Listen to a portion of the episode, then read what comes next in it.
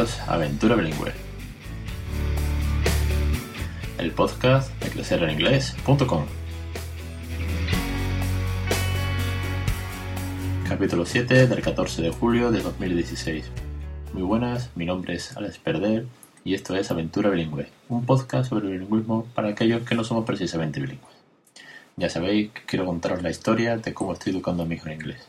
Y hoy tenemos un capítulo que, bueno, me he saltado mi propio programa, porque yo tenía, bueno, pues una programación de aquí casi a final de año, ya de temas y entrevistas y colaboraciones. Pero bueno, me ha llegado un artículo recientemente con una crítica a los padres que hacemos bilingüismo. Entonces, bueno, me lo estuve leyendo, me hizo muchísima gracia, por así decirlo. Entonces ah, de esto saco yo un, podcast el jueves, pero ya, corriendo, no espero ninguna semana más. Entonces, bueno, ahí voy y os lanzo, os lanzo un poco de, qué va la historia, ¿vale? Y os cuento.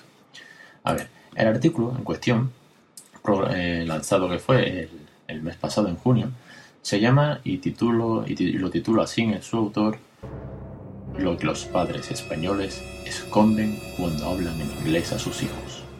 Y subtitula La obsesión por inculcar a los críos una lengua no materna muestra la decadencia educativa.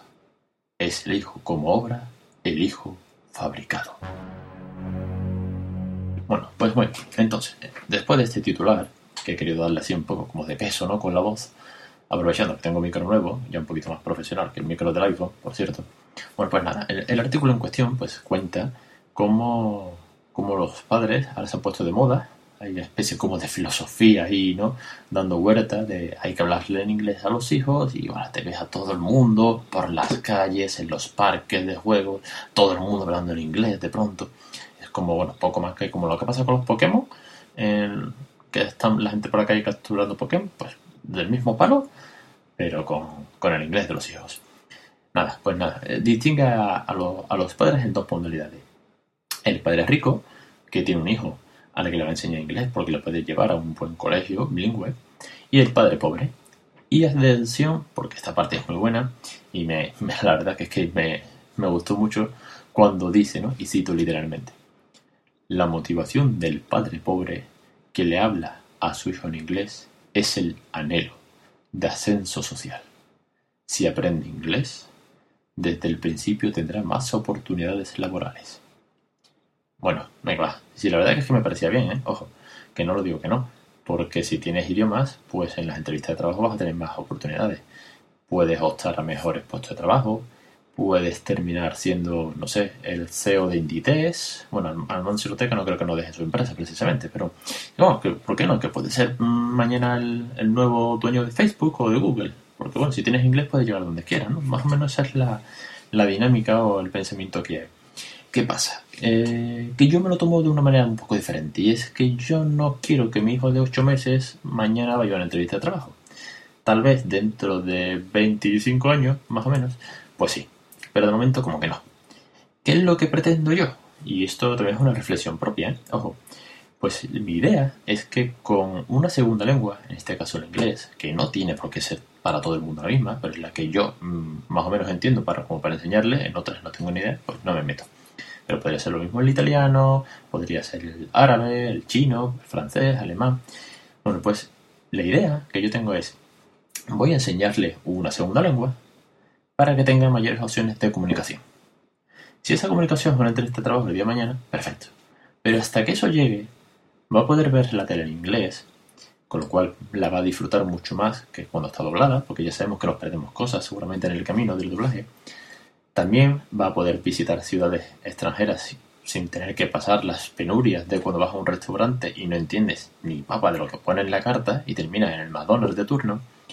O a lo mejor vas al metro y te puedes comunicar para preguntar qué línea te lleva, no sé, a cualquier sitio. Porque aunque no estés precisamente en Londres o en Nueva York, puedes ir a ciudades donde sí hablan en inglés, o por lo menos te entienden, ¿vale? Cosa que me ha pasado porque me gusta mucho viajar, he salido varias veces al extranjero con mi mujer, quiero hacerlo con el pequeño, y la verdad es que cuando por lo menos, por lo menos te defiendes en inglés, la situación en el extranjero se vuelve un poquito más cómoda. Bueno, pues ese es mi fin. No tengo otro. Yo lo que quiero es que se comunique, que pueda ser amigos en cualquier parte del mundo y que además tenga un poco más eh, abierta la mente en ese sentido. Lo del puesto de trabajo, sabe Dios a lo que se va a dedicar este muchacho el de mañana, la verdad que me da igual. A día de hoy no me voy a preocupar. Bastante es con que vaya creciendo sano.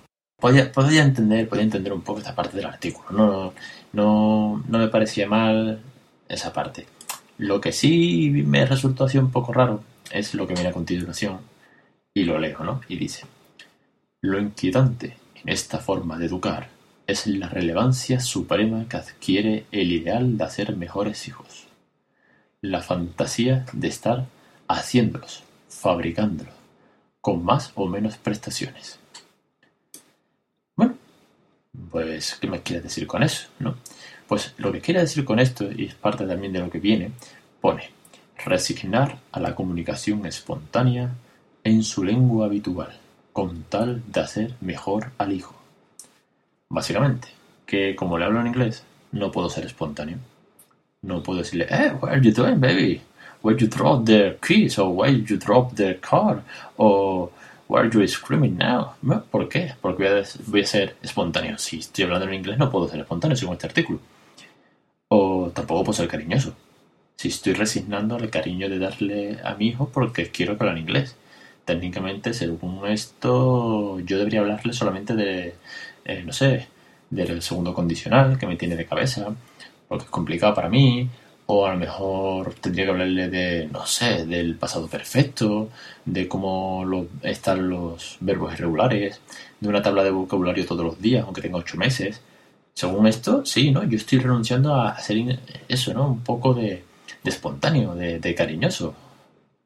Bueno, pues creo, creo que podemos estar de acuerdo en que no es así.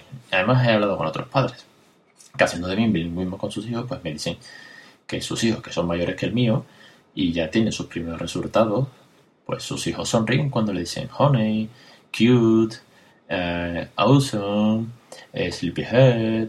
Bueno, pues son palabras cariñosas. Pues claro que existen palabras cariñosas en inglés, pero ¿cómo no van a existir? Ni que los ingleses ahora fuesen unos estirados. Aunque haya un meme de feel like a sir, eh, eso no significa que los ingleses no quieren a sus hijos y que no existan esas palabras. De hecho, eh, veo que mi hijo, pues con ocho meses reacciona cuando le digo cosas bonitas, porque el idioma al final es lo de menos. Porque aunque es muy chico, no sabe si es inglés, no sabe si es español, o si simplemente le estoy haciendo ruidos al azar.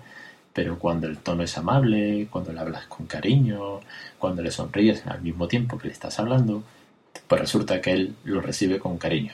Igual que si le digo cosas serias y le riño porque está tirando las llaves. Pues del mismo modo, pues también se podrá enfadar un poco conmigo. Entonces, resumiendo, que se me va cogí y le dije a estos padres con los que he estado manteniendo contacto durante ya un tiempo, le dije, oye, ¿podéis mandarme una lista de palabras cariñosas que utilicéis con vuestros hijos, así amables y tal, para el día a día? Oye, y ahí va, y me mandan una lista de palabras, y de expresiones, y de canciones, y de juegos. Bueno, que de cantidad de cosas. Pero venga, va, seguramente aquí hay un fallo y es que en español tenemos muchísimas palabras, un vocabulario muy rico y seguro que hay muchas cosas que no se pueden ni traducir. Entonces cogí y hablé con mi amigo Dani, Dani vive en Inglaterra, ya lo he comentado alguna vez, espero que por aquí participe en breve. Es pedagogo, trabaja en un colegio y le dije, oye Dani, eh, los ingleses son cariñosos con sus hijos, son espontáneos, tienen palabras, tienen un rico vocabulario para referirse a cuando son traviesos, cuando son juguetones, cuando son dormilones, cuando, cuando muchísimas cosas se les dice a un niño pequeño. Y bueno, claro, ¿qué me va a decir? Pues que sí, pues, pues, claro que son cariñosos. Bueno, los habrá como todos. Habrá gente borde, habrá gente cariñosa. Pero así los, los sabemos en, mi barrio también los hay, ¿no? Y en todos lados.